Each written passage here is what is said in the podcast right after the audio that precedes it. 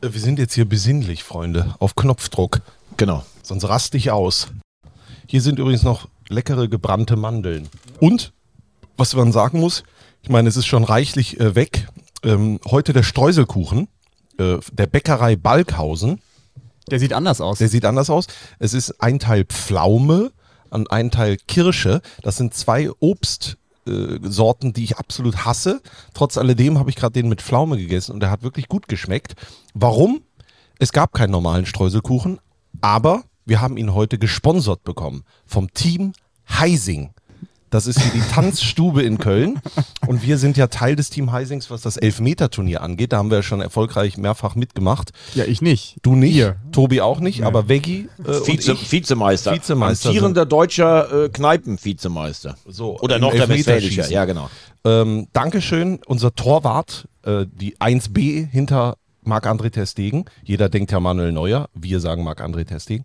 Äh, Timo, Dankeschön, der hat heute einfach vor der Bäckerei gewartet, mich abgepasst. Ist nicht dein Ernst. Doch, und mir dann diesen Kuchen in die Hand gedrückt. Wahnsinn. Wenn das nicht, nicht weihnachtlich besinnlich ist, dann weiß ich es nicht. Ich habe übrigens einige Zuschriften bekommen, einige ähm, Nachrichten, einige, einige Notizen. Und äh, Tobi, ich möchte dich mal loben. Es gibt wirklich Leute, die hören sich den Podcast nur wegen deiner ersten drei Minuten an. Äh, das habe ich jetzt schon ganz oft gehört.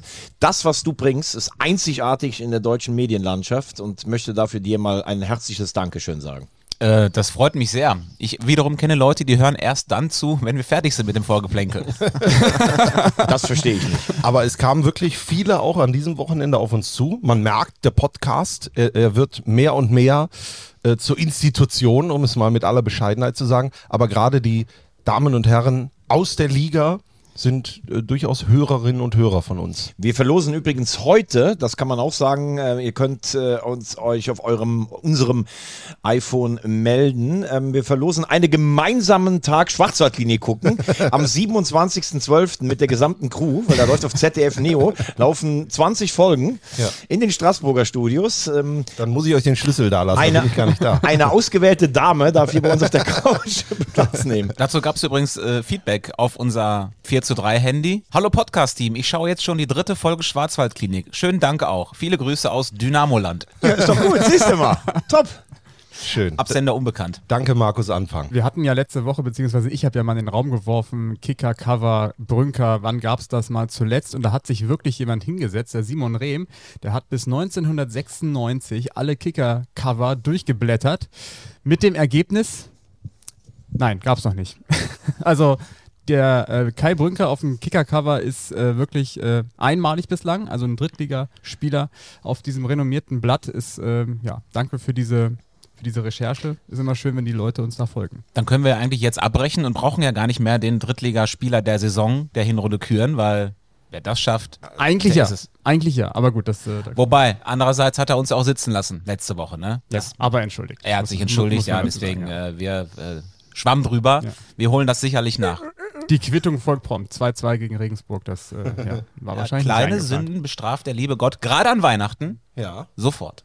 Ich habe übrigens überlegt, das ist ja heute eine ganz besondere Folge. Eigentlich wollte ich so ein schönes, tolles, neues Intro bauen. Ich habe dann aber gedacht, komm, das machen wir irgendwann im neuen Jahr, weil ich seit Tagen und Wochen, ich habe es erzählt, ich war letztens spazieren und dann höre ich gerne Musik dabei. Und dann habe ich einfach bei YouTube, habe ich mir in Dauerschleife fünf, sechs Mal einfach diese Melodie hier angehört.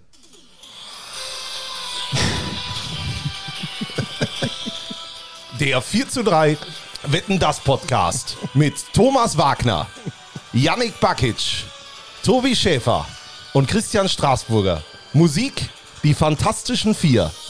Und hier kommt Thomas Gottschalk. So. Aber das machen wir irgendwann nochmal ganz äh, schön. Ja. Ja, wenn wir irgendwo eine große Halle kriegen und Publikum, dann für, Ja. für günstig Geld, dann machen wir das. Das machen wir. Irgendwo in Böblingen möchte ich sagen. Warst du schon mal in Böblingen, Veggie? In Böblingen war ich schon, aber da bin ich durchgefahren, muss ich sagen. Da war ich, glaube ich, auf dem Weg äh, zu den Stuttgarter Kickers, damals auf Degerlochs Höhen und bin irgendwie in Böblingen vorbeigekommen. Geil. Uninteressant ist noch folgendes. Wollen wir über Fußball reden, oder? Ich, ich würde sagen, ähm, es ist die letzte Ausgabe des Jahres 2023 und dann nehmen wir uns vor, dass es auch die beste Ausgabe wird. So sieht's aus. In die Hand. Das ist Hitzig und emotionsgeladen. kritisch auf diese 90 Minuten schauen. So funktioniert das auch. 4 zu 3, der dritte Liga-Podcast von Magenta Sport. Wollen wir das mal so stehen lassen? Seid gegrüßt, herzlich willkommen. Schön, dass ihr wieder eingeschaltet habt zur neuen Folge von 4 zu 3, der dritte Liga-Podcast von Magenta Sport. Folge Nummer 21 ist es. Und es ist die letzte Folge des, äh, des Jahres 2023. Wir haben zur Feier des Tages Kerzen angemacht. Am Tisch, auf dem Tisch, in den Straßburger Studios in Köln-Mitte. Der erste Mann, der hier am Tisch Platz genommen hat, ist unser knallhart Reporter. Er geht dahin, wo es weh tut. Nicht nur das, er fährt sogar manchmal dahin, wo es weh tut. Er stellt immer die richtigen Fragen, nur zu Risiken und Nebenwirkungen fragt er nie den Arzt oder Apotheker. Thomas Wagner. Hast du es erst verstanden, oder? Neben ihm ist der Mann, der bald Urlaub in New York macht, wenn ich richtig informiert bin. Ne? Die Stadt, die niemals schläft. Eine Stadt wie Veggie also. Strassi ist der Frank Sinatra von 4 zu 3, unser Central Part, der Mann mit der Freiheitsstatue, Statur, Christian Straßburger.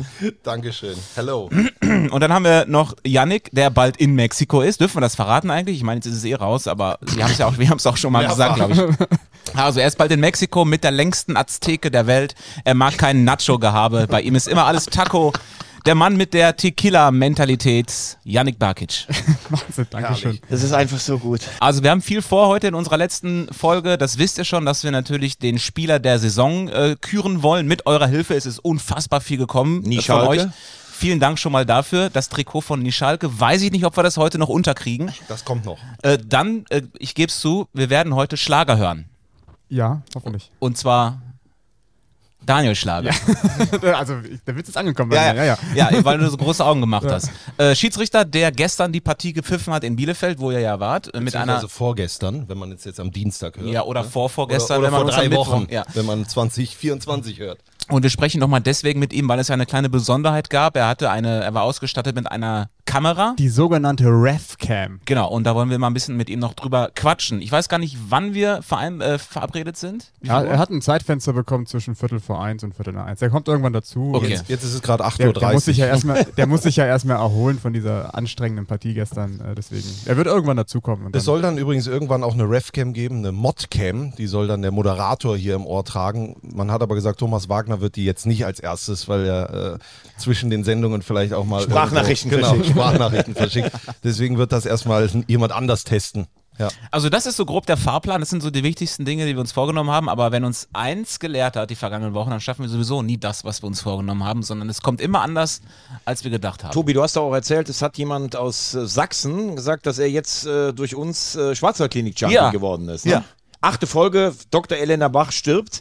Ähm, der Professor ist mit seiner neuen Geliebten, äh, mit äh, Schwester Christa auf Sylt, kriegt äh, große Vorwürfe von seinem Sohn. Also eine sehr brisante Folge. Nummer 8 in der Schwarzwaldklinik. Oh, geht gar nicht so viel um äh, Krankheiten, sondern mehr um Privates. Lieb, ja klar, das waren die Halbgötter in Weiß. Deshalb wurden die ganzen Arztserien, bauen darauf auf. Aber wenn die gestorben ist, ist das eine große Figur gewesen oder war die nur so nebenbei? Elena Bach war am Anfang, das war die Ex, äh, Heidelinde Weiß gespielt übrigens, eine großartige deutsche Schauspielerin, die vor ein paar Wochen verstorben ist. Und jetzt ist der Weg frei für Gabi Dom alias Schwester Christa. Stark. Herrlich. Womit wollen wir anfangen? Wollen wir zuerst auf das mh, vergangene Wochenende gucken? Ich meine, wir, Ich- ich- wir haben natürlich. Wir müssen erst damit anfangen, dass wir alle Leute aufrufen müssen, am Mittwoch dieses geile Free-Spiel zu gucken. Ach so, ja, dann mach das doch mal. Also am Mittwochabend, 18.30 Uhr, ganz besonderes Spiel in der dritten Liga. Arminia Bielefeld gegen äh, Dynamo Dresden. Veggi, du bist vor Ort. Strassi ist vor Ort. Martin Lanich ist da. Wir haben eine halbe Stunde Vorlauf. Das Spiel ist kostenlos und frei für alle. Also gerne da reinschalten. Es ist ein großes Kamerakonzept mit Super Slomo und allem Pipapo und da wird nochmal ein richtiges Feuerwerk abgebrannt und deswegen gerne da reinschalten. Jetzt habe ich äh, meine Pflicht getan. Und Aber ganz ehrlich, Dynamo Dresden zu Gast auf der Bielefelder Alm. Also das klingt für mich nach Bundesliga, oder Vegi? Ja, also zumindest äh, gehobene zweite Liga. Ja, t- Top-Spiel, muss man ganz ehrlich sagen. Ich sag's ja so gerne, wenn ich die, äh, die Größe der Vereine darstelle. Das ist eines der größten Duelle, die es in dieser Liga gibt. Wie auch, wie auch gestern Duisburg gegen Dresden. So, und das ist, das ist einfach Thomas Wagner, wie er diese Übergänge hinschafft. Äh, geil. Wir müssen natürlich ein bisschen aufpassen. Wir dürfen nicht zu viel jetzt über das Wochenende reden, weil jetzt steht schon wieder nochmal eine englische Woche an. Ne? Und wie gesagt, es gibt schon ein paar, die hören uns dann erst am Donnerstag und dann lag da schon wieder ein Spieltag dazwischen. Ja. Ich kann ja nicht über morgen reden, ich kann ja nur über gestern. Ja, also ich kann wirklich sagen, der MSV lebt wieder, das Ganze drumherum. 12.500 Zuschauer fand ich sogar fast ein bisschen wenig, weil gestern ja auch sehr, sehr gutes äh, Wetter gewesen ist. Ähm, ich habe einen richtig guten MSV Duisburg gesehen, sich gewehrt, offensive Aktionen, das ist nicht mehr wieder zu erkennen mit der Mannschaft vor drei, vier Wochen. Also tatsächlich, wir haben Boris Schommers ja auch häufiger mal kritisiert, der scheint die Mannschaft zu erreichen, von hinten aufgebaut, jetzt sind auch ein paar Ideen da. Das EKG schlägt noch nicht so ganz, lieber Yannick, ähm, aber trotzdem zwei Tore gestern auch gemacht. Dynamo hat so ein bisschen schleifen lassen nach der Führung, so 20 Minuten vor der Pause und auch 10 Minuten danach. Da hätte der MSV durchaus auch in Führung gehen können.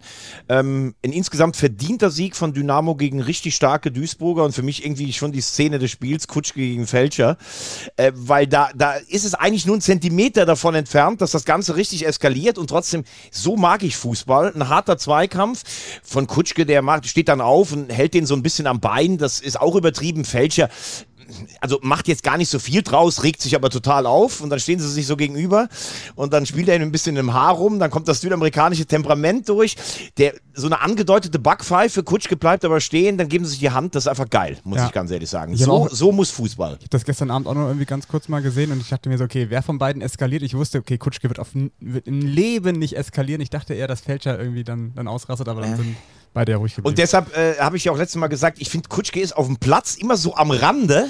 Aber wie, wie er sich danach verhält, das gefällt mir. Weil, wenn du selber provozierst, aber dann bitte auch nicht fallen lassen, das macht er einfach nicht. Das ist geil.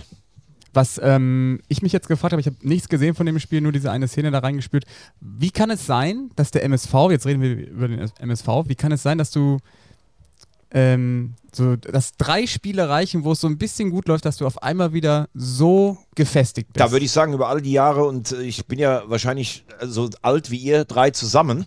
Es ist einfach nicht zu erklären, aber es ist so. Du, du kannst auch ein Spiel gewinnen, wo dir nachher jeder sagt, das war von dir schlecht, du hast das nicht verdient, die anderen waren besser. Und trotzdem ist das Gefühl einfach da, ich kann ein Spiel gewinnen. Und dieses Gefühl ist mit nichts im Fußball meiner Meinung nach auf, äh, aufzuwerten. Und sie glauben nach fünf Punkten aus drei Spielen, glauben sie wieder, dass sie, dass sie etwas erreichen können. Und ich glaube, dass es am Mittwoch ein unfassbar wichtiges Spiel ist. Ein Sieg gegen Freiburg. Ich glaube, dann ist, der Pflicht. MSV wieder da. Ist aber Pflicht. Ja, Muss man dazu auch würde sagen. man sagen, aber so leicht ist das natürlich dann auch wiederum. Weil die nicht. Bilanz ist ja immer noch schlecht von Schommers. Ein Sieg in zehn Spielen. Ja, ja, klar. Das ist, muss man ja auch noch Und festhalten. es sind ja, der HFC hat ja noch ein Nachholspiel, also es können dann, glaube ich, auch acht Punkte Rückstand sein. Seit dem Wochenende ist aber leider 60 auch im Abstiegskampf. Ja, da reden wir dann gleich drüber. Aber ich wollte dich nochmal fragen, äh, der MSV, was glaubst du denn, war, ist da so der Schlüssel? Wenn du auch gestern guckst, ich glaube, Kölle war ein sehr guter ja, Mann. äh, definitiv. Kölle ist natürlich für die wichtig. Pledel ist jetzt wieder zurück. Das ist natürlich schon Qualität. Die Mannschaft, äh, wie gesagt, steht hinten geordnet, lässt sich auch von einem Rückschlag wie dem frühen 0-1 nicht direkt aus der, aus der Ruhe bringen. Es ist eine andere MSV-Mannschaft. Und Was sie hat- schießen wieder Tore. Ne? Genau. Was hat Michael Preetz gesagt? Michael Preetz, äh, also der Kicker schreibt ja heute, das hat sich erledigt, die Gespräche. Es gab Gespräche zwischen Preetz und Wald. Ich habe das gestern nicht ganz so verstanden. Er hat gesagt, dass er sich den MSV schon vorstellen könnte. Interessant, er kommt aus der Nähe, er hat da gespielt, man hat auch miteinander gesprochen. Ich glaube einfach, dass es am Ende auch eine Geldfrage ist, denn die Regale, die Michael Preetz bedienen kann, das hatten wir damals auch bei Held und 60, ähm, sind schon sicherlich äh, welche, der hat Kontakte, wo es auch ein bisschen was kostet und der hat jetzt sicher nicht die Regionalliga durchforstet bisher, wenn der vorher äh, bei Hertha gewesen ist. Äh, St- Pi- äh, Ferry Schmidt war gestern da, der hat ihn über alle Maßen gelobt, wie eine Fahrgemeinschaft heute noch. Ähm, aber Michael Preetz kannte sich auch gut aus in der dritten Liga, also könnte mir vorstellen, dass das für den MSV eine gute äh, Wahl wäre und ich glaube, das ist auch noch nicht ausgestanden, das Thema ganz. Und äh, Spielertransfers sind ja in Planung, ne? Ganz genau. Drei oder so sollen geholt werden. Ja. Branimir Bajic war am Freitag an der Hafenstraße Mhm. und ist da zum, zu mir gekommen und hat super nett, war super nett. Also Ja, super netter auch, Typ. ja, War der ja. auch da? Ja, ja. Hat, hat begrüßt, hat kurz erzählt, habe ich ihm gesagt, äh, herzlichen Glückwunsch. Na hier, der neue Sportliche, hat er gesagt, nee, nee, ich bin nur Leiter. Bup, bup, bup. Aber ich glaube, das ist zumindest ein Typ, der denen da gut tut. Ne? Mhm. Ohne jetzt zu wissen, was hat er für ein Fachwissen oder sonst irgendwas. Aber menschlich äh, und natürlich sowieso als Legende, großes Wort, würde ich sagen, ist das schon mal eine gute Entscheidung. Mhm. Aber ich glaube, es würde noch einer gut tun, der die Geschicke so richtig auch kann. Er ist ja sicherlich noch ein Anfänger, was das angeht. Ja, vor allem hat man jetzt mit Chris Schmold ja den, den, der daneben steht, der muss ja das sozusagen dann auch leiten und der hat, sich, kann sich jetzt äh, beweisen in der Winterpause. Also das ist schon echt ein hartes Brot. Also der MSV hat so eine beschissene Hinrunde gespielt, du darfst dir kaum noch einen Fehler erlauben, aber seit gestern habe ich Hoffnung, dass sie wieder leben. Vielleicht kommt die, Hin äh, die Winterpause aber jetzt auch zum falschen Zeitpunkt. Ne? Jetzt nimmst du einmal Fahrt auf, hast dieses Gefühl, klar, ein Spiel ist noch, aber dann ist erstmal Pause, die setzt ja vieles erstmal wieder auf Null. Also nochmal, das Spiel gegen Freiburg ist brutal wichtig. Ja, ja. Also allein für die Stimmung, so auch für Freiburg selber, da haben wir noch, noch gar nicht drüber gesprochen. was- Und für, und für die, die uns Donnerstag erst hören, ja, Mensch, gegen Freiburg hätten sie schon gewinnen Ja, müssen. auf Ne? jeden Das Fall. war nichts, war nichts für MSV. Wir müssen aber, wenn wir über das Spiel sprechen, natürlich auch noch mal ein kurzes Wort über Dynamo Dresden verlieren, die ja auch, da hatten wir ja gedacht, okay, was passiert jetzt nach dieser äh, Sieglos-Serie, sagen wir mal, und da haben sie sich sozusagen erstmal rausgezogen. Ob das alles sp äh, spielerisch äh, überzeugend war, sei mal dahingestellt, aber sie haben zumindest gepunktet, dreifach. Und das ist dann schon so, wenn sie jetzt diese Delle überwunden haben, dann sind sie natürlich nicht mehr aufzuhalten. Sie haben jetzt äh, 40 Punkte nach 19 Spielen und äh, das fand ich dann gestern auch mal gut, dass äh, Anfang gesagt hat, äh, wir müssen das jetzt auch mal genießen. Du hast eine super Hinrunde gespielt, wir haben zwar am Dien Mittwoch schon wieder ein Spiel und äh, Kutschka hat auch gesagt, klar, wird heute Abend ein Bierchen getrunken. Auch das finde ich dann mal gut, dieser Scheiß immer, wir müssen jetzt aufs nächste Spiel gucken. Ich meine, wenn du so eine Vorrunde spielst und auch wenn wir sagen, und ich stehe dazu, das ist der Top-Favorit, du musst es ja dann auch bestätigen auf einem der ersten zwei Plätze. Du hast mit Regensburg eine Mannschaft, die du wahrscheinlich nicht so stark erwartet hättest und deshalb kann man nochmal sagen, Gratulation an Dynamo Dresden, trotz dieses Zwischentiefs wirklich eine beeindruckende Hinrunde gespielt. Das sowieso. Was mich gestern gewundert hat, Scheffler war nicht im Kader gar Also das, Ja, aber der war verletzt irgendwie. Achso, also okay, weil das, ja. ähm, das ist bei mir noch hängen geblieben, dass, also also diese Personalie Scheffler, die verstehe ich immer noch nicht bei Dresden, dass der nicht einmal eine Chance bekommt, von Anfang an zu spielen, aber äh, an Kutschke ist ja wirklich kein Vorbeikommen, das muss man wirklich sagen, dass der, ähm, wenn er, wenn er gebraucht wird, dann, dann ist der für die Mannschaft da, dass der auch mal wieder aus, außerhalb des Strafraums er sagt das trifft. letzte Mal, meint er So wäre es in der Jugend gewesen. ey. Also mit links und außerhalb vom Strafraum, das war Wahnsinn. Ja. Bitte. Ich habe übrigens ein Gerücht gehört äh, über Markus Anfang. Habt ihr das auch mitbekommen? Nee. Ich weiß gar nicht, wer es mir erzählt hat, ohne Witz. Ich hab's, mir fällt es nur gerade ein. Der erste FC Kaiserslautern hatte angefragt bei Markus Anfang. Äh, der hat aber gesagt, ich bin in Dresden zufrieden und ich habe hier alles. Aber also warum soll das nicht so gewesen sein? Also der hat eine lautere Vergangenheit, der ist ein Trainer, der auch schon erste Liga gemacht hat, also das halte ich überhaupt nicht für Nee, verwegen. aber das finde ich ja auch, muss ich ganz ehrlich sagen, finde ich stark dann von Markus Anfang. Er könnte sich jetzt einfach machen, gleich hoch in die zweite Liga, aber er hat da, glaube ich, einen Auftrag, den er erfüllen will, äh, sagt, er hat hier alles, ihm wird im Prinzip auch die Mannschaft so hingestellt, äh, wie er sie gerne hätte. Also Chapeau, er könnte sich ja wirklich einfach machen. Naja gut, aber wenn du jetzt mit Dresden aufsteigst, hast du da sicherlich auch einen gewissen Heldenstatus. Ich glaube, das ist im Moment fast wahrscheinlicher, als dass du mit lauter eine sorgenfreie Saison spielst, weil da scheint auch einiges ins Rutschen gerade zu kommen. Also wenn du jetzt schon diese Gerüchteküche äh, zum Brodeln bringst, brennt natürlich bei mir die Frage, Oliver Battista Meyer, was hat Ralf Becker gesagt? gestern? Also wir haben wir, müssen ja, wir müssen ja dazu sagen, der wurde ja jetzt gehandelt beim HSV, bei Schalke. Ich glaube, Paderborn ist da auch so mit im Gespräch. Also das Gefühl ist ja schon so, der wird im Leben nicht nach Dresden zurückkehren, der wird direkt, wie sagt immer äh, der ähm, Briefmarke auf Briefmarke auf dem Arsch und, und drüber. Ja, gibt es jemanden, der Kali parodieren kann? Genau. Haben wir so jemanden in diesem Podcast? Nein. Gut. Also, ich habe mit Ralf Becker vor dem Interview gesprochen und natürlich auch danach. Ich würde natürlich jetzt auch nicht sagen, also wenn es nicht vor der Kamera sagt, dann sage ich es jetzt natürlich auch nicht hier. Aber also für mich hat sich der Eindruck nur verfestigt, also es gibt da überhaupt gar keine konkreten Gespräche mit anderen äh, Vereinen jetzt so, aber für mich verfestigt sich schon der Eindruck, dass Dresden ihn, glaube ich, schon zurückholen wird. Und ich glaube schon auch, und da hat Becker mir keine Antwort drauf gegeben, dass Markus Anfang jetzt nicht mit Oliver Battista Meyer plant. Er hat nur gesagt, er findet es toll, dass dieses Leihgeschäft so gut äh, aufgegangen ist und dass es Interessenten aus der zweiten Liga gibt. Das ist ja, ist ja ein offenes Geheimnis. Beim HSV soll es ja wohl so sein, dass Tim Walter ihn vor allen Dingen unbedingt will, aber da muss jetzt erstmal die Analyse her, bleibt Tim Walter überhaupt HSV-Trainer? Nein, ist ja wirklich so. Und bei Battista Meyer muss ich sagen, mit der, mit der Bilanz bist du eigentlich für jeden Zweitligisten eine Verstärkung, aber wir wissen ja auch, dass er eigentlich da blüht, im Verborgenen, in Ferl, wo die Scheinwerfer nicht so drauf sind. Und wenn du zum HSV oder Schalke gehst, dann kommst du ja eigentlich dann vom Regen in die Traufe. Du merkst ja jetzt auch schon, seitdem dieses Gerücht, dieses, ähm, geht er im Winter zurück, gibt es überhaupt eine Klausel, ich weiß gar nicht, von wem das auch gestreut wurde. Ähm, seitdem das raus ist, merkst du ja auch, wie die Performance von ihm einfach abebbt. Ne? Also du merkst, dass das so ein super sensibler Spieler braucht, der ein äh, funktionierendes Umfeld braucht, der, da merkst du einfach, dass Ferl ihm total gut getan hat und deswegen tut es mir total leid im Grunde genommen, dass das jetzt so irgendwie endet, auch wenn er wahrscheinlich dann in die zweite Liga geht, auch wenn er da vielleicht gar nicht nicht hin möchte, wer weiß. Wobei bei Ferl glaube ich, dass im Moment die Mannschaft auch mal wieder nach dieser Überperformance insgesamt, haben wir auch gesehen mit den schweren Böden und sowas, vielleicht insgesamt. Ich würde aber noch ganz gerne, bevor wir das vergessen, ich würde gerne noch mal auf letzte Woche zurückblicken.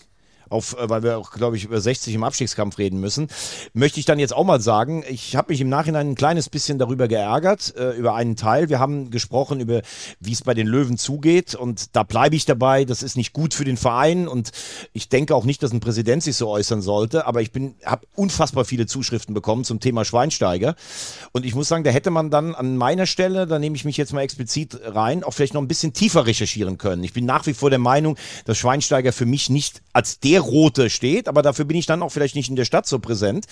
Es gibt oder gab einige Äußerungen und einige Tweets von Tobi Schweinsteiger in der Vergangenheit, zum Beispiel als Regensburg die Löwen ins Bodenlose gestürzt hat. Und da kann ich dann schon verstehen, dafür bin ich dann auch selber leidenschaftlicher HSV-Fan, äh, das würde mich auch ankotzen. Und dass der Inhalt stimmt, dass er Stallgeruch rot hat, da würde ich sogar dem Präsidenten mal zustimmen. Ich glaube nicht, dass er das in der Öffentlichkeit sagen sollte, aber ich möchte das mal ganz klar staten. Ich verstehe, dass ein Großteil der Löwenfans Schweinsteiger nicht als Trainer haben möchte. Und da hätte ich mich auch besser vorbereiten können, wenn ich schon hier den Hafen so aufreiße. das ehrt dich ja, dass du sagst, ich, das gilt, gilt ja für uns alle. Äh, ich habe da ja auch was zu gesagt, nur wir müssen es natürlich differenzieren. Ob ich vorher wusste, äh, was Schweinsteiger getwittert hat oder nicht, mir geht es ja darum, dass Reisinger gar kein Amt, sage ich mal, hat, diese Sachen öffentlich zu machen. Also was soll das, dass er sich da öffentlich äußert? Er hat wieder Unruhe reingebracht. Ich habe mit Protagonisten auch gesprochen, auch mit Spielern. Es hat Unruhe reingebracht. Es war wieder ein weiteres Thema und das ist das, was ich kritisiert habe. Ansonsten ist es absolut richtig. Hätten wir die Causa Schweinsteiger vorher besser recherchieren sollen, dann hätten wir gewusst, warum da so viel Emotion drin steckt. Das sind die zwei Dinge, glaube ich, die wir da rausheben. Genau. Ja. Aber So. da sind, sind wir ja bei den Löwen Genau. äh, wieder zurück im Tabellenkeller, wo wir eben schon mit Duisburg so ein bisschen äh, angefangen hatten. Ich wollte dann eigentlich sagen, beim MSV hat man dieses Erweckungserlebnis trotz Niederlage. Und blöderweise zum selben Zeitpunkt hat äh, auch ein anderer Verein ein Erweckungserlebnis, nämlich der Waldhof, der auch wieder da ist. Zum ersten Mal seit zehn Spielen in der Liga wieder gewonnen. Die haben natürlich jetzt auch wieder richtig Hoffnung und haben dann am Mittwoch eben dieses Endspiel des Jahres gegen, gegen die Löwen zu Hause und können die ja wirklich so richtig unten mit reinziehen. Die sind jetzt eh schon kurz vor der Abstiegszone. Äh, drei Punkte sind dazwischen. Äh, und das wird ein heißes Ding beim Waldhof gegen Sorry, ich muss gerade Ich muss sehen, auch wie, lachen, Thomas Wagner. Machst du das immer so? Auch Ja, die Nüsschen, Veggie, auch die Nüsschen. Völlig emotionalisiert reißt Ich er habe da sie gerade, ist mir auf. aufgefallen, dass wir hier ein paar Nüsschen stehen haben und ich habe jetzt Bock drauf. Kaust du jetzt gebrannte Mandeln hier bei der Podcast-Aufnahme? Ich die. Ja, gut. Das, das wird ja ein Spaß beim Schnitt nachher. Mm, So. Ähm, ja, der, Also der Waldhof ist wieder da und ähm, ich finde, man kann sich da wieder Hoffnung machen. Ich war da am Samstag. Ähm, Aue war zunächst mal ähm, spielbestimmt, viel mehr Spielanteile, aber ohne Chancen. Und dann so ein bisschen aus dem Nichts macht äh, Bentley Baxter Bahn mit der Hacke. Becks, wie du ihn nun nennst. Bex ist sein Spitzname. Der heißt ja eigentlich sogar Heinrich Bentley Baxter Bahn. Ne? Oder also er heißt mehr? Bentley HB Baxter, Baxter sozusagen. Heinrich Bahn oder sowas. Ich glaube, das Heinrich heißt ist der vorne. Heinrich ist der Erste? Bex, melde dich Genau. mal bei uns und, und stell das mal klar. Wir könnten natürlich auch recherchieren, aber wir haben ja eben schon gehört, das machen wir nur, nur alle wir paar Wochen selten. mal. Auf jeden Fall hat er mehr Namen als Saisontore. Aber er hat ja gestern, äh, vorgestern dann schon mal Gas gegeben. Ja, Ja? äh, zwei hat er ja gemacht. Ja. Und ähm, wieder totale Euphorie. Was heißt totale Euphorie? Ist jetzt übertrieben. Aber auf jeden Der Fall wieder. Kicker hat geschrieben, die Erlösung. Ich finde es ein bisschen weit gegriffen. Für mich ist es ein Befreiungsschlag. Ne? Also die Erlösung ist es noch nicht. Naja, die Erlösung ist es insofern, wenn du zehn Spiele nicht gewonnen hast und eigentlich gefühlt, das stimmt ja schon auch, was in dem Be- Bericht drin steht, eigentlich alles in Grau liegt. Aber es ist, es kann ja nur ein erster Schritt sein. Da bin ich natürlich vollkommen bei dir. Ja. Und äh, die Frage ist jetzt, was das für Rüdiger Rehm bedeutet. Ne? Ja, gut, das Weil- ist halt die große. Ja. Wir erinnern uns an die Wochen zuvor, da, da haben wir ja eigentlich nur darauf gewartet, okay, das war's jetzt, okay, das war's jetzt. Man hat jetzt an ihm festgehalten, so wirkt es zumindest nach außen. Jetzt gewinnt er das Spiel. Kann auch sein, dass sie schon im Hintergrund ähm, ganz andere Pläne hatten und haben ihm gesagt, die zwei Spiele kriegst du noch am Ende. Ist aber egal, wie, du, wie die Performance ist. Das ist ja immer die Gefahr. Deshalb, glaube ich, hat Rostock auch Alois Schwarz am Donnerstag vor dem Samstagspiel in der zweiten Liga bei Hansa rausgeworfen. Wenn er das Spiel noch gewonnen hätte in Paderborn, was machst du dann?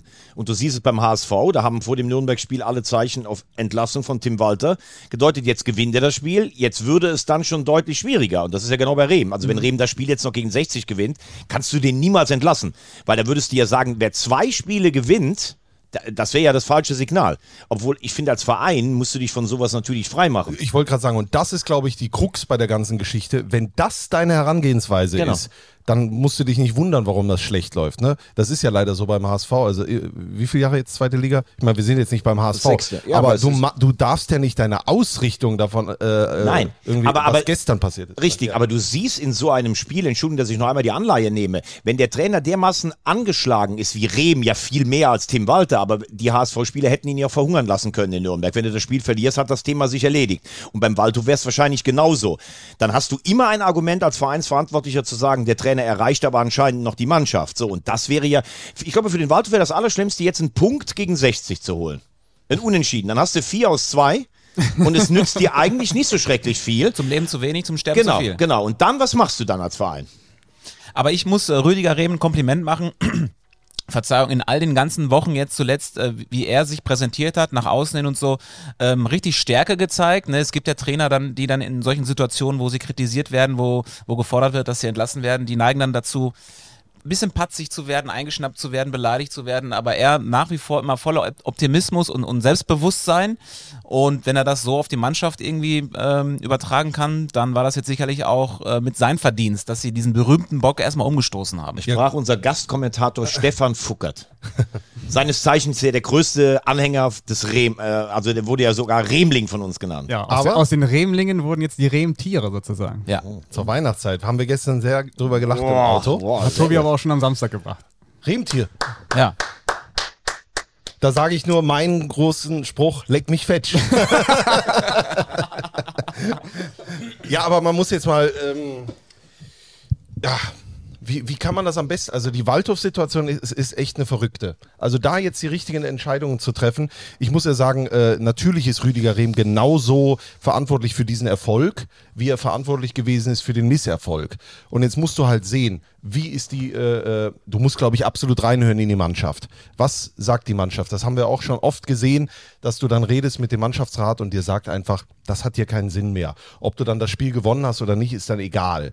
Äh, wenn du aber das Gefühl hast, der kommt an, äh, es liegt nur an wirklich Dingen, die man irgendwie aufschreiben kann, dann warum nicht auch mit Rüdiger Rehm in die Rückrunde gehen? Weil, äh, dass der fachlich äh, etc. ein Trainer ist, äh, der da gar nichts zu suchen hat mit dem Waldhof unterm Strich, das ist klar. Gezeigt hat das bis jetzt aber noch nicht, das muss man auch dazu sagen.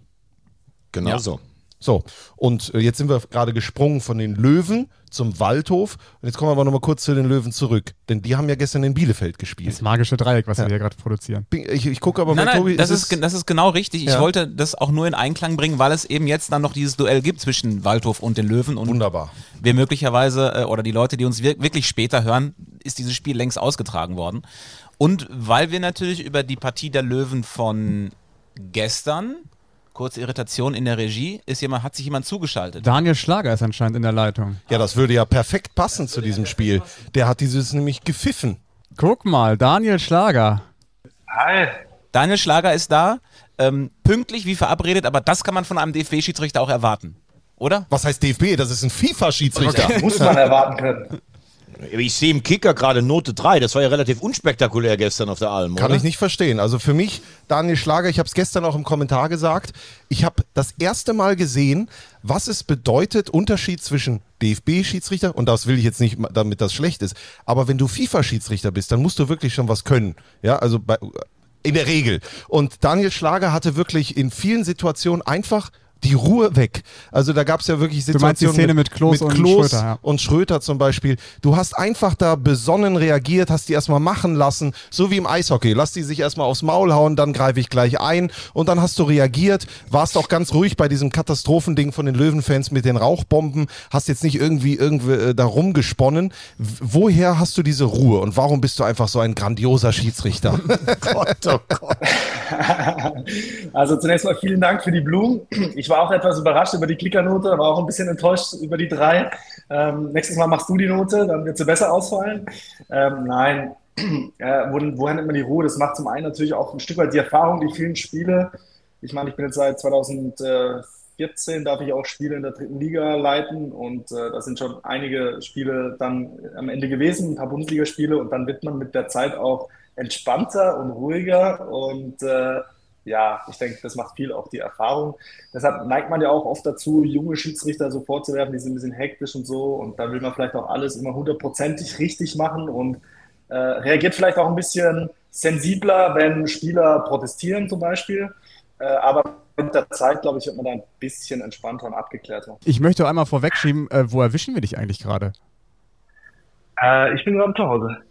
Was heißt zu Hause? Wo wohnst du? Wo, wohnt in In, Bielefeld? Hü in, Hü in Hügelsheim. In Hü Bielefeld? Ja, genau, in Hügelsheim. Hügelsheim liegt in der Nähe von Baden-Baden. Genau, die haben sogar eine gute Eishockeymannschaft. Auf dem ehemaligen genau. dem Flughafen Karlsruhe-Baden-Baden Airport. Deine Ich Nähe. habe sozusagen meinen eigenen Flughafen, genau. Zu Recht. Zu Recht, ja. Bereitet, bereitet ihr euch nicht vor oder was? Dann war das aber nochmal eine weite Reise von, von, Bielefeld gestern runter nach Baden-Baden, oder? ja, genau, ja, ja, das ist schon, schon echt eine Weile, ja. Kurz vor Mitternacht war ich dann zu Hause, ja. Aber als FIFA-Schiedsrichter hat man natürlich immer ein Privatjet. Äh, schön wär's, ja. Also vielleicht muss man da mal mit dem DFB sprechen äh, und mit der UEFA, ob die das nicht mal organisieren könnten für uns. ja.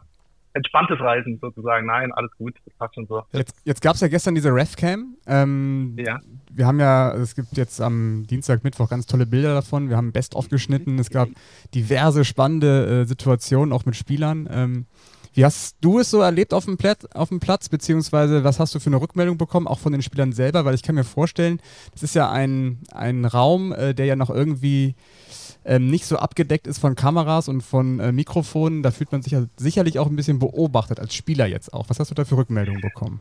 Ja, das kann ich mir vorstellen. Ich hatte auch so den Eindruck, dass im Zweifelsfall vielleicht eher mal einer auch äh, auf die Bremse gedrückt hat, statt äh, emotional aufs Gaspedal zu drücken. Ähm, von daher äh, war das aber auch sehr, es war ein sehr faires Spiel und äh, klar war es in, in, intensiv insgesamt und auch mit ein paar Herausforderungen für uns als Schiedsrichterteam, auch wie wir schon angesprochen haben, so äh, auch gerade so Konflikte untereinander, die es mal gab. Aber letztendlich war das alles unterm Strich fair und äh, ich kann mir das aber auch vorstellen als Spieler, dass man da vielleicht eher mal denkt, oh, hm, und skeptisch dem gegenübersteht und sagt, oh, ich muss lieber mal aufpassen, was ich sage heute.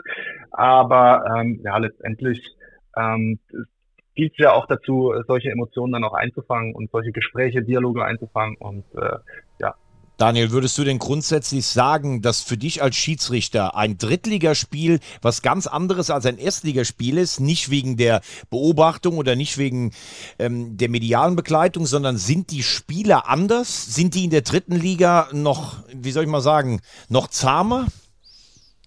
Nein, also vom Ver Spielerverhalten her muss ich sagen, ist es genau das gleiche, ob ich ein Bundesligaspiel leite oder ein Zweitligaspiel oder ein Drittligaspiel.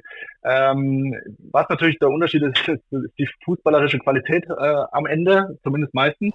Ähm, aber so vom Verhalten, es gibt, es gibt bei den Drittligamannschaften genauso, ich sage jetzt mal, äh, Spieler, die vielleicht äh, mehr mit dem Schiedsrichter sprechen als, als in der, äh, genau wie in der Bundesliga. Ähm, da gibt es Spielertypen, die sind eher ein bisschen ruhiger.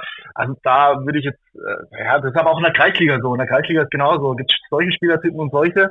Ähm, äh, und vom Verhalten gegenüber Schiedsrichtern merkt man auch manchmal keinen Unterschied, ob das jetzt ein Drittligaspieler ist oder ein Bundesligaspieler. Der größte Unterschied sicherlich ist ja, äh, den du gespürt hast, äh, da war nicht viel Verkehr auf dem Ohr. Ja, es hat sich keiner aus Köln gemeldet, außer du hattest da irgendeinen Freund aus Köln noch am Apparat. Kein Videoassistent. Erstmal die Frage, wie war das für dich, mal wieder ein Spiel zu pfeifen ohne, ohne Videoassistent? Und die Anschlussfrage ist, Videoassistent in Liga 3, ja oder nein? Also es war natürlich schon mal wieder äh, schön, ein Spiel auch ohne Videoassistent zu leiten, äh, aber es kommt auch öfters mal vor. Ich habe jetzt auch mal ein U19 EM-Quali-Spiel, da war auch kein Videoassistent da. ist natürlich noch mal was anderes, weil die Fallhöhe einfach so ein Schiedsrichter höher ist. Das heißt, wenn wir einen krassen Fehler machen, wenn wir eine große Fehlentscheidung treffen, kann das eben in der dritten Liga nicht korrigiert werden. Und äh, Abseitstore, äh, wo der Assistent nicht sieht, die bleiben eben. Äh, Strafstöße, die der Schiedsrichter nicht gibt, die bleiben auch. Ähm, ja, jetzt kann man sagen, als Fußballromantiker finde ich das toll. Äh, aus Schiedsrichterperspektive muss ich sagen, ähm, ja, durch das, dass die Fallhöhe äh, deutlich höher ist, ist natürlich auch so, dass wenn man unter der Woche dann das Spiel Revue passieren lässt und merkt, okay, hey, da war jetzt ein grober Fehler, ich habe das Spiel auch beeinflusst durch eine Fehlentscheidung von mir, dann fühlt sich das an, wie wenn ein Spieler ein Spiel verliert, also nicht gut und dann hängt einem das auch mal ein paar Tage nach. Und äh, ja, wenn ich den Videoassistent habe, der zumindest den Spielausgang sicherstellen kann und ich die Entscheidung ändern kann, ähm, dann bin ich natürlich mit mir selber trotzdem nicht zufrieden und sage, hey, ich hätte es ja gerne selber gesehen, aber es hatte zumindest nicht so den Einfluss auf das Spiel und auf, auf, das, auf, auf den Sieger dann am Ende auch. Von daher bin ich froh, dass ich den Videoassistent habe. Ähm, und äh, um da die zweite Frage noch zu beantworten, äh, wenn die Qualität der Bilder es zulassen und äh, dann, dann bin ich auch dafür, dass man den Videoassistent der dritten Liga einführt. Natürlich muss man als Verein auch sagen, okay, äh, äh, muss der Nutzen auch da sein und, und ich weiß nicht, wie die finanzielle Hintergründe sind, was da, was, was das dann kosten sollte. Ähm, das kann ich alles nicht beurteilen, da bin ich zu weit weg, äh, um den Kosten-Nutzen-Faktor äh, letztendlich zu, ja, zu analysieren. Aber äh, auch rein aus Schiedsrichtersicht und äh, würde ich sagen, ja, auf jeden Fall lohnt sich das und, und würde es zu mehr, mehr äh, fairen Entscheidungen führen, mehr richtigen Entscheidungen führen, äh, ohne dabei zu sagen, dass jede Entscheidung in Zukunft dann korrekt sein wird. Das sieht man ja auch in der Bundesliga. Also es klingt ein bisschen so, als wärst du ohne Videoschiedsrichter tatsächlich ein bisschen nervöser, hättest ein bisschen mehr Lampenfieber vorm Spiel, als wenn du mit diesem, ich sag mal, Rettungsschirm, den man dann ja automatisch hat in Köln, äh, in so ein Spiel gehen würdest. Ähm, Nerv nervöser würde ich jetzt nicht sagen, aber wie gesagt, die Fallhöhe ist höher und das macht man sich natürlich als Schiedsrichter auch bewusst und äh, da ist man auch äh, ja auf sein Team angewiesen. Ähm, in der Bundesliga muss ich, kann ich halt sagen, okay, wenn ich was klar wahrnehme und mir hundertprozentig sicher bin, dann äh, entscheide ich so. In der dritten Liga, äh, wenn ich bei 90 Prozent bin oder 95 Prozent, muss ich halt abwägen, was, was ich dann mache. Ähm, genau. Bevor wir äh, zu einer Grußbotschaft kommen, die wir noch für dich haben, im weitesten Sinne, noch eine letzte Frage zu einer Geschichte, die ist ja neu in der dritten Liga seit dieser Saison. Es gibt den vierten offiziellen äh, Außen. Inwiefern hat sich dadurch was verändert? Ist, also ich meine, für, für euch auf dem Platz ist es natürlich ein Gewinn, dass ihr jetzt noch einen Kollegen außen stehen habt. Wie hast du das Gefühl, wirkt sich das auf, äh, auf die Trainerbänke, sag ich mal, aus oder grundsätzlich auf so ein Spiel in der dritten Liga? Ja, ich, das ist total wichtig. Die äh, Trainer haben einen Ansprechpartner auch. Äh, der vierte Offizieller bekommt die Kommunikation auf dem Feld mit. Der kann auch die Entscheidung dann mal erklären. Und wenn halt kein vierte Offizieller da ist und, und ein Trainer vielleicht mal äh, durch die Decke geht, ähm, ja, dann ist der Assistent gefordert, wird von seiner äh, äh, ursprünglichen Aufgabe dann auch ein Stück weit abgelenkt. Ähm, und so hat man so ein, eine Pufferperson sozusagen, die auch mal was erklären kann, die auch mal Emotionen einfangen kann. Ähm, also uns hilft es ungemein. Zusätzlich kann der vierte Offizielle ja auch auf dem Spielfeld helfen. Er ist dann mit uns verbunden per Headset. Er kann uns Fouls mitteilen. Er hat nochmal eine zusätzliche Perspektive. Also ich muss schon sagen, dass das einen, einen großen Mehrwert darstellt. Als Schiedsrichterteam und ich glaube auch für die Vereine und für die, für die Trainer. Emotionen einfangen ist schöne Umschreibung für Prellbock einfach. Zum Beispiel, ja.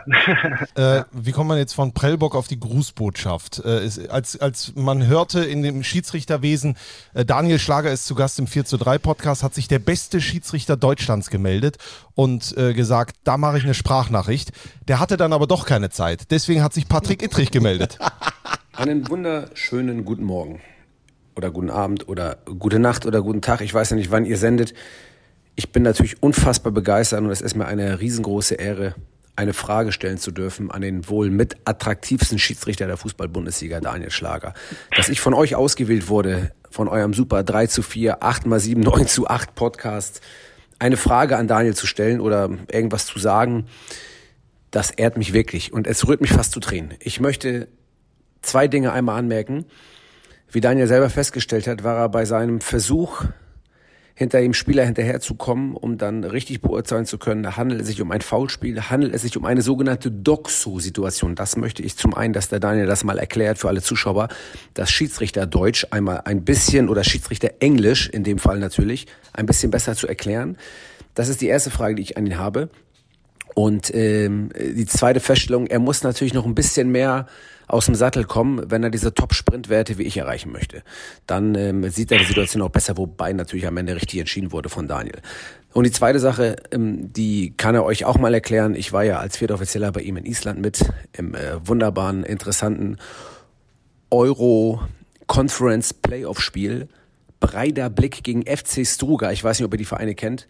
Als Viertoffizieller eingesetzt und äh, ja, ich kann euch sagen, das war wieder eine Top-Performance von Daniel. Aber wie fand er meine eigentlich? Das würde mich auch mal interessieren. In diesem Sinne, alles Gute euch. Habt einen schönen Podcast. Viele Grüße aus Hamburg. Patrick Edrich. Ja. Ja. Vielen Dank, Patrick. Ja, freut mich, dass ich, dass ich den Patrick auf dem Wege höre. Ähm, man sieht sich ja eigentlich leider viel zu selten, nur bei Lehrgängen und Trainingslagern. Und äh, ja, Patrick ist ja, kann man schon sagen, unser Spaßvogel. Äh, war, war er auch sicher bei euch äh, während der EM und WM. Von daher, ja. Also ich Dank muss ganz dafür. ehrlich sagen, ich habe gehört, in Island hat der Akzente nur neben dem Platz gesetzt. Mm, Das ist durchaus richtig, ja.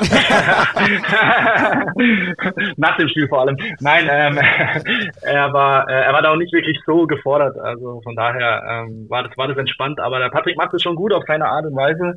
Ähm, ja, er ist ja, wie soll ich sagen, er erzählt gerne und das macht er auch mit den Trainern und es kommt gut an. Von daher äh, ist er auch sehr beliebt als vierter Offizieller bei uns Schiedsrichtern. Aber dann verrat uns doch wenigstens noch, was Doxu heißt, damit wir das noch mal mitnehmen in die Nacht. Also das war die Situation Ja. mit die rote Karte mit, äh, Genau, mit Maxi Großer. Ne? Großer, ja.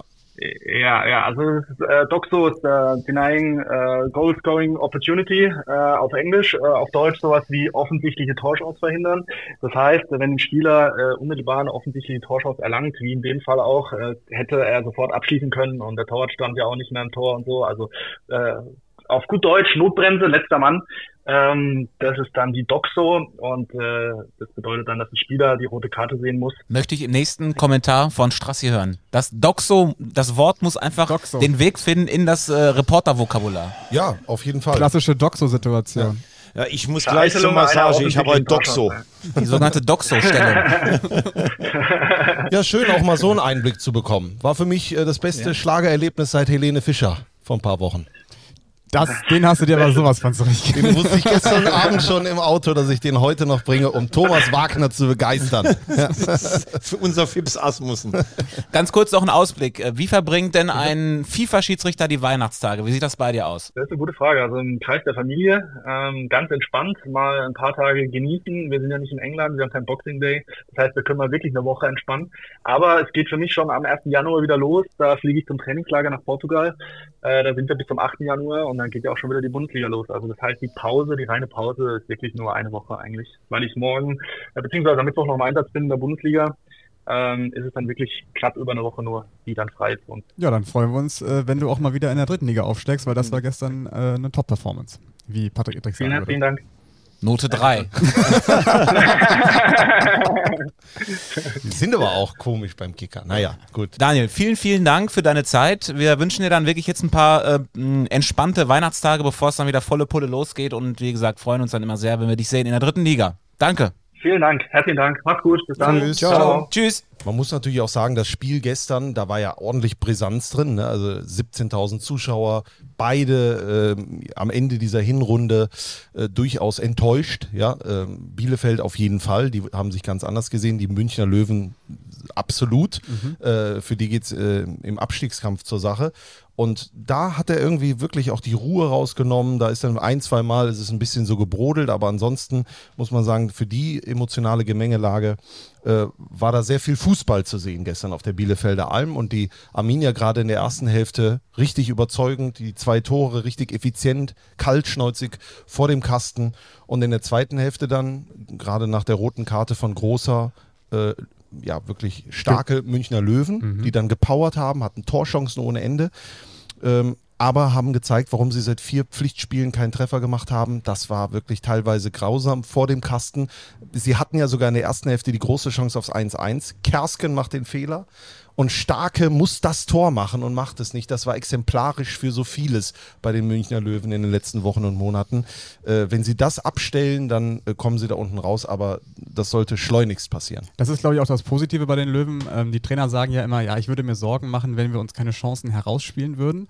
Das machen die Löwen, aber sie haben halt keinen, der es verwertet. Ne? Also du hast jetzt äh, sieben Stunden kein Tor geschossen. Also wir sind ja, wir sind von den, wir rechnen ja immer alles hoch. Ne? Wir, wir freuen uns ja immer, wenn es irgendwelche Rundenzahlen gibt oder zehn Spiele nicht, nicht gewonnen und all so ein Kram. Und das, das wird jetzt jede Woche immer weiter vorgerechnet. Deswegen wäre es für die Löwen schon mal ganz gut, mal wieder zu treffen in Mannheim.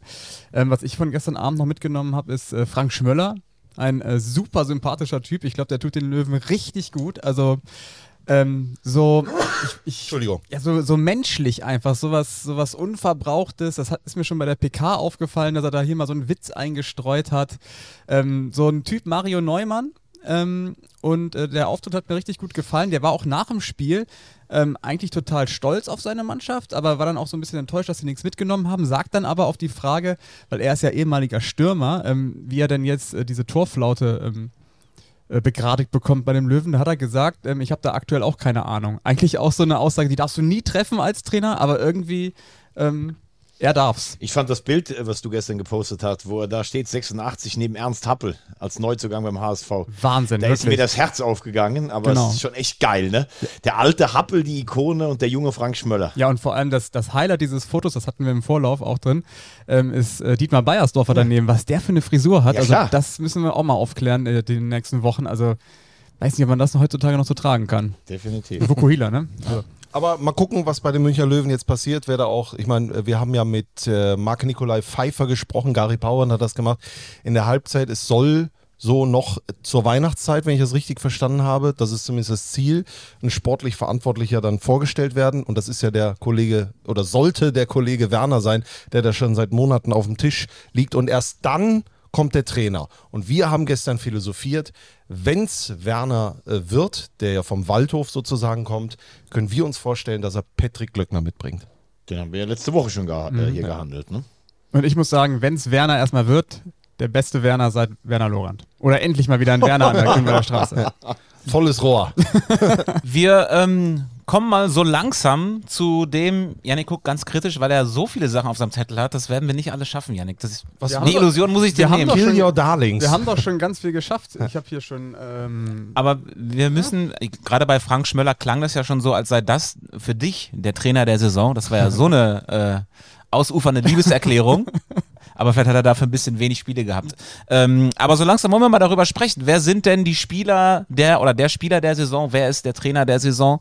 Und ich würde vorschlagen, wir lassen erstmal die Community äh, Vorschläge machen und hören uns mal an, was ihr so äh, meint, wer denn so für euch am meisten den Stempel aufgedrückt jetzt hat. musst du aber Strassi noch einmal sagen lassen, wir haben ja Wäschekörbe voller. Ja, es sind Wäschekörbe voller Faxe und äh, Postkarten in unser Postfach äh, geschmirgelt worden. Wir haben Äh, Wäsch Wäschekörbe voller Wäsche Gab es bekommen. doch damals den Skandal, wo Michael Rummenigge die eine Karte hat wieder fallen lassen. Die musste die Auslosung wiederholt werden. Oh Gott. Beim Tor des Monats damals. Und wir versprechen, wir machen es nicht wie damals, falls ihr euch noch erinnert, es gab im ZDF die Sendung Die Besten.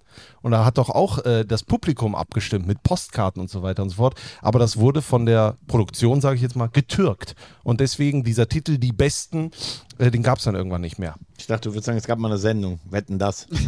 Nö, das habe ich, glaube ich, vollumfänglich. Aber vielleicht gleich nochmal. Also, legen wir mal los. Hier kommt der erste Vorschlag für den Spieler der Hinrunde. Moin, der Bennett hier. Grüße in die Runde.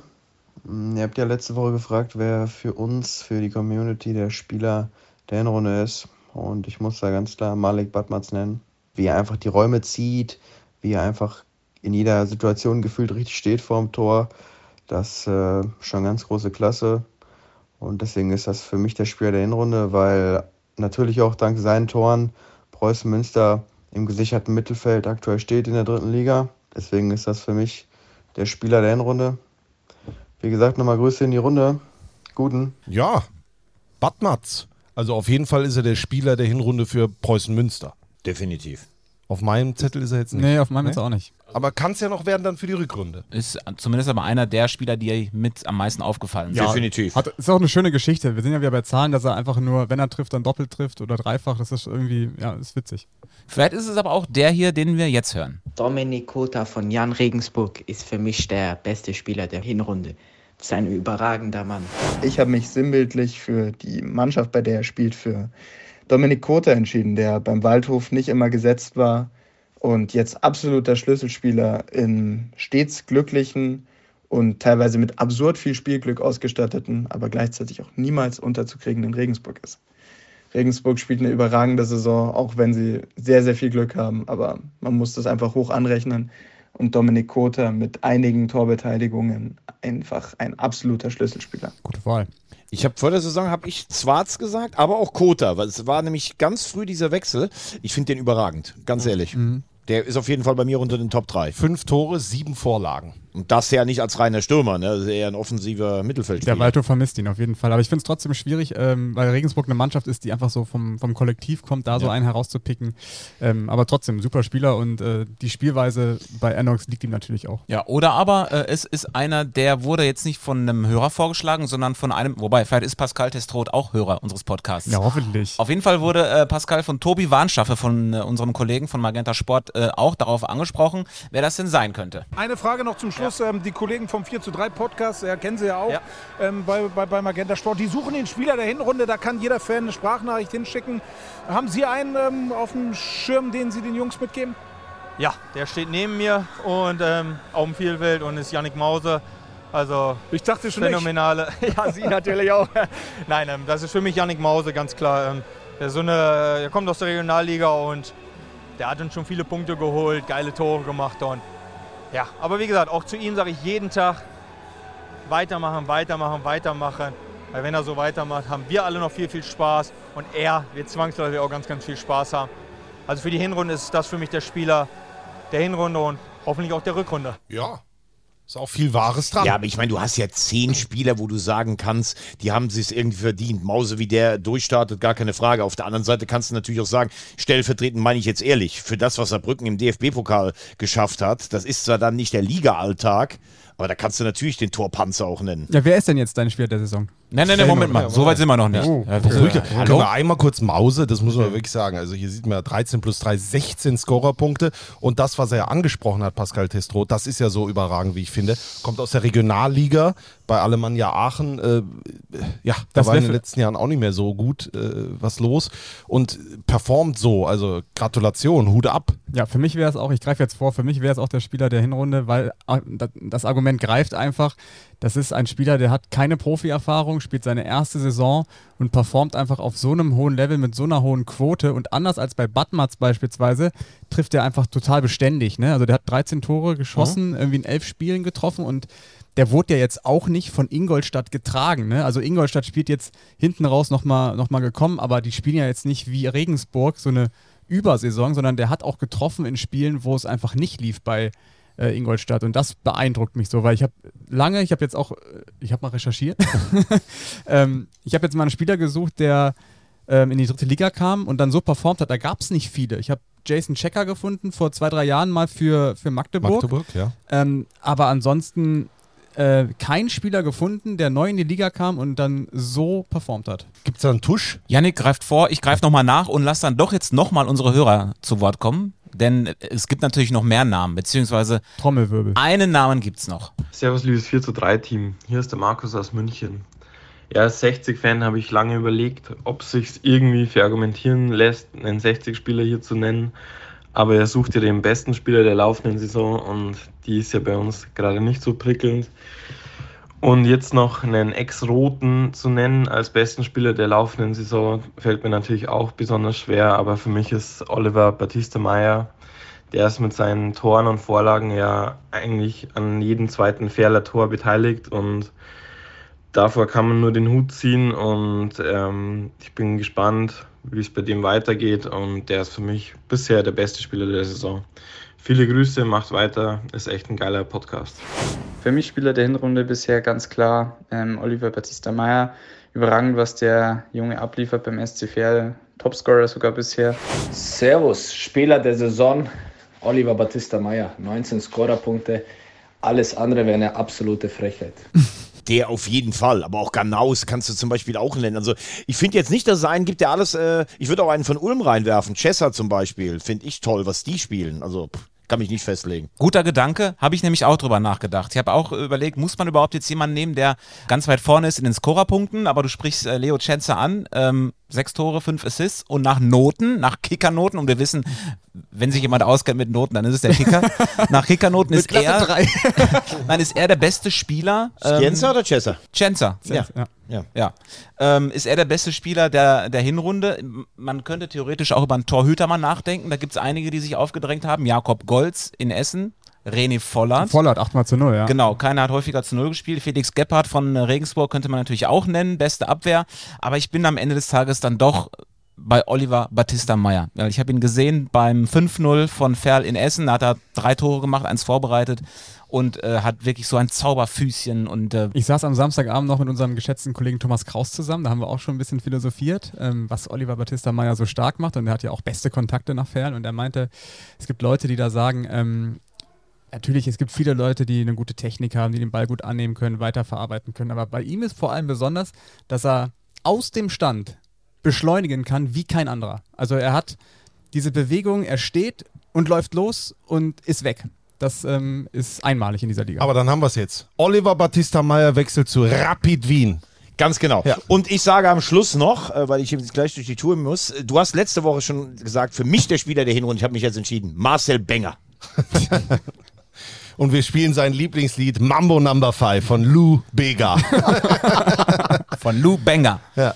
Ähm, und mein Lieblings, äh Quatsch, mein, mein Spieler der Hinrunde, äh, weil ich bin mit dir konform, ich bin mit dir konform, wir könnten hier wirklich, wir haben es gerade gesagt, aber ich habe mal geschaut, wo ist es denn am schwersten, solche Werte äh, zu bekommen, die er bekommt? Und da ist es für mich der Halle, äh, Hallischer FC Dominik Baumann. Ja, zwölf Scorer-Punkte hat er auf dem äh, Konto. Er hat äh, fast die Hälfte der Tore erzielt vom HFC, hält sie damit überm Strich. Das ist äh, nicht, äh, nicht einfach, wenn du da wirklich im Abstiegskampf bist. Hast so oft verloren, äh, hast da eine Schwierigkeit, da überhaupt Tore zu erzielen. Und dann hast du einen, der ja sowieso im ganzen Jahr auch noch mit dem FSV Zwickau abgestiegen, aber dort auch performt. Ähm, solche Werte, deswegen ist es mein Spieler der Hinrunde, Dominik Baumann, auch wegen der Frisur. ja, aber doch eine schöne Auswahl. Und der Trainer? Der steht für mich fest. Ja, da, Joe ja. Enox. Da kommen wir nicht an Enox vorbei. Also das ist. Ähm Das stimmt. Also ich meine, auch da könnte man natürlich diskutieren. Ich habe auch gedacht, nimmt man vielleicht äh, auch sogar Alex Ende oder nimmt man vielleicht auch einen Thomas Wörle.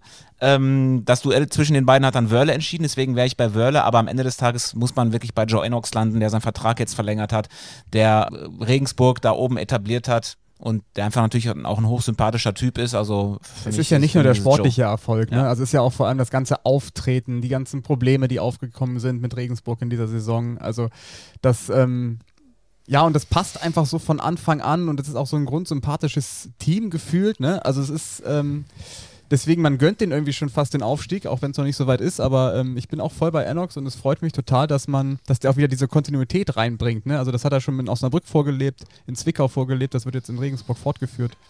Ähm, freut mich einfach. Ja. Hammers.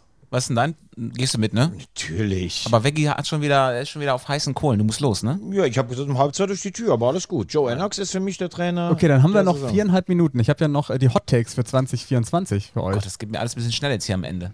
Wir machen. Ja, also ich hatte äh, überlegt, vielleicht ähm, konfrontieren wir euch mal mit ein paar Prognosen. Ähm, und ich lasse euch jetzt einfach mal ziehen und ihr müsst sagen, ob ihr da mitgeht oder ob ihr nicht mitgeht. Geil. Ist ja wie Wichteln. Nimm dir mal eine raus, Veggie, und dann ja. äh, lies mal vor. Nee, nee, nee, wir machen das peu à peu. Okay. Der MSV hat am Ende der Saison mehr Tore geschossen als der RWE. Puh. Gehst du mit oder gehst du, gehst du, nicht mit? Der RWE hat jetzt 22 und der MSV 13. Also wenn das IKG anfängt zu schlagen, ist das möglich? Ich sage nein. Du sagst nein? Ich sage nein. Ich sag klar ja. Glaube ich auch das nicht. Das ist jetzt Veggis These, genau. oder? Er wird daran gemessen. Genau, er wird ja. daran gemessen. Okay. Ich sage, der MSV schießt nicht mehr Tore als äh, RWE. Du hast den Witz mit dem Hashtag IKG leider nicht gesehen auf dem Zettel, aber egal. doch, habe ich doch extra, das habe ich doch gesagt. Auf, auf sehr gut gefaltet. Sehr gut. Ähm, Erster FC Saarbrücken. Achso, das ist nicht die Pokal. Der HFC spielt im Jahr 2024 mindestens fünfmal zu null. Hintergrundinfo. Der HFC ist das einzige Team, was noch nicht zu null gespielt hat. Und das ist ja auch mit ein Grund, warum die so weit unten drin stecken. Wahnsinn. 38 Gegentore gefangen. Ja, ich habe ich hab jetzt gerade für den Und HFC wenn du die Klasse halten willst, musst ja. du ja anfangen zu null zu spielen. Ja, fünfmal ist schon viel. Jetzt hast du den Baumann so gelobt. Jetzt muss ich eigentlich auch, äh, äh, wenn ich vorne A sage, muss ich hinten auch B sagen und deswegen sage ich ja. Und der HFC hält auch die Klasse. Was passiert, wenn man Unrecht hatte? Dann fliegt man hier aus dem Podcast. Gut. Wenn man Unrecht hat, muss man eine Flasche Schnaps mitbringen. so, dann kommt jetzt hier meine, äh, meine These. Was steht denn hier? Hast du eine schöne Handschrift? Ich hatte im Schrift immer eine 3 in der Tat. Und ähm, ich tue mich immer ganz schwer, wenn ich irgendwie Postkarten schreibe oder äh, Grußbotschaften und so ein Kram. Deswegen hat das eben ganz lange gedauert. Aber dann lass es doch. Genau. Schick doch eine WhatsApp wie jeder vernünftige Mensch. Äh, Regensburg bleibt die ganze Saison lang zu Hause ungeschlagen. Gab es bislang zweimal in der Liga? Und ähm, das ist Wahnsinn. Man merkt, dass du gerade alleine zu Hause bist. geil. Einfach geil. Nee. Einmal werden sie geknackt. Letzter Spieltag, ne? Wenn sie schon durch sind. Der letzte Spieltag äh, ist gegen Saarbrücken. Saarbrücken. Das war jetzt der letzte. Ja. Ne? Wenn beide dann ah. aufsteigen. Ach so, natürlich, ja. Nee, ich halte dagegen. Ich glaube, ich wünsche es ihnen jetzt nicht, aber Muss man mal ein bisschen hier mutig sein, ne? Ja, natürlich. Das werden Ja wir auch sagen, so abklippen. ja sagen kann jeder. Eben. Ich sag, Saarbrücken wird Dritter am Ende.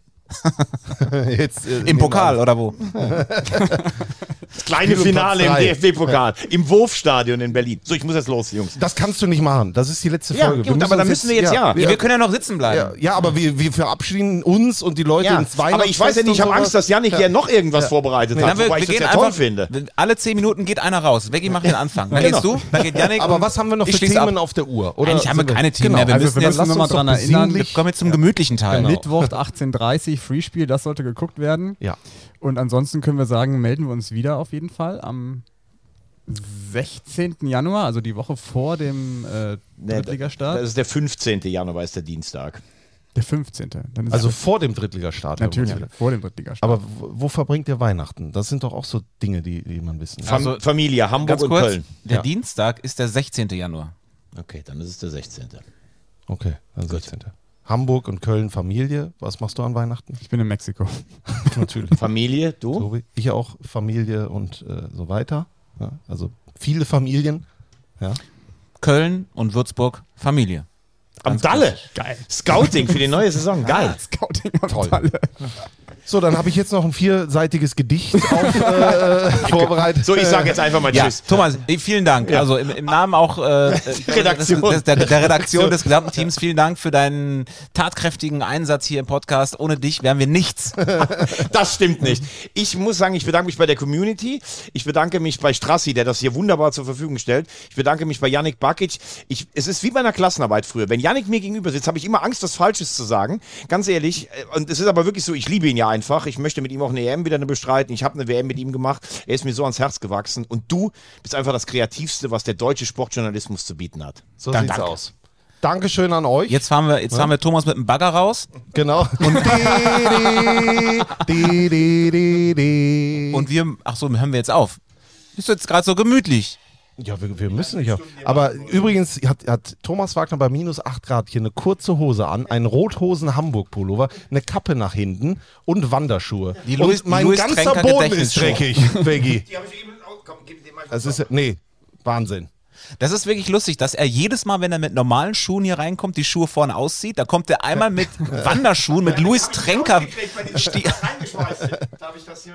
Nee, das machen wir schon. Da haben, da haben wir Personal für. Das verlosen wir. genau. Veggie, viel Spaß. Dankeschön. Du musst den Flieger kriegen.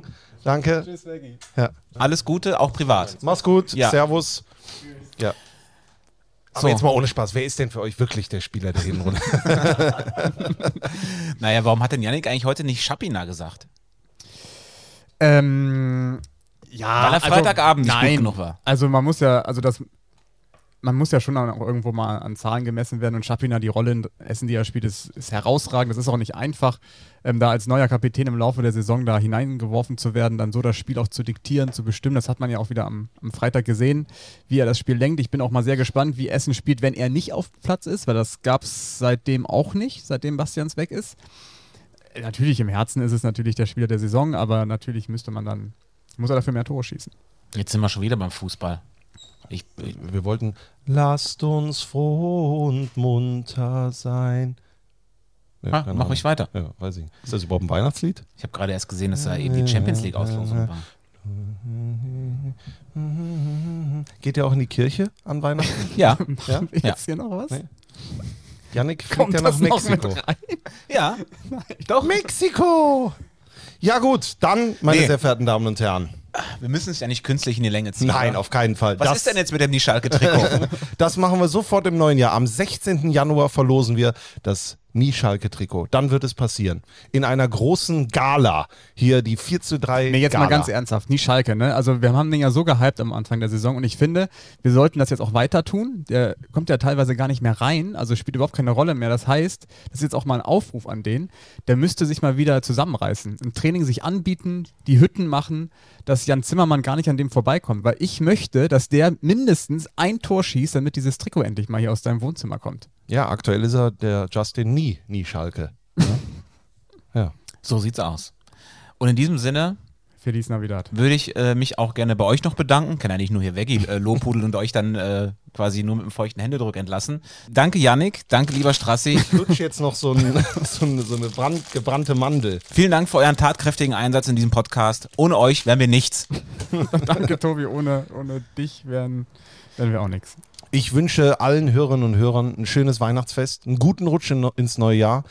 Alles Gute mit euren Familien und bis ins im Jahr 2024 hoffentlich. Ne? Mein Gott, hoffentlich kommen wir äh, genauso holprig rein, wie wir rausgekommen sind. ich schließe mich den Grüßen an. Vielen Dank für euer Zuhören, für euer Einschalten. Ähm, empfehlt uns doch gerne auch nochmal weiter. Legt uns als Podcast-Geschenk irgendwo unter den Weihnachtsbaum. Ne? Das kann man ja praktisch machen irgendwie, äh, dass uns auch im neuen Jahr irgendwie immer noch viele neue Leute erreichen und freuen wir uns auf 2024 und auf die Rückrunde und auf die restliche dritte Ligasaison mit euch zusammen da draußen und äh, mit euch von Magenta Sport. Das erinnert mich an ein Zitat, das du mal hier gesagt hast. Es ist noch nicht, es ist zwar alles gesagt, aber noch nicht von allen. Ja. Ja. Ja. Deswegen, Janik, hast du auch noch jemandem zu danken. Liebe Grüße, frohe Weihnachten und guten Rutsch. Tschüss. Tschüss. Getränk in die Hand.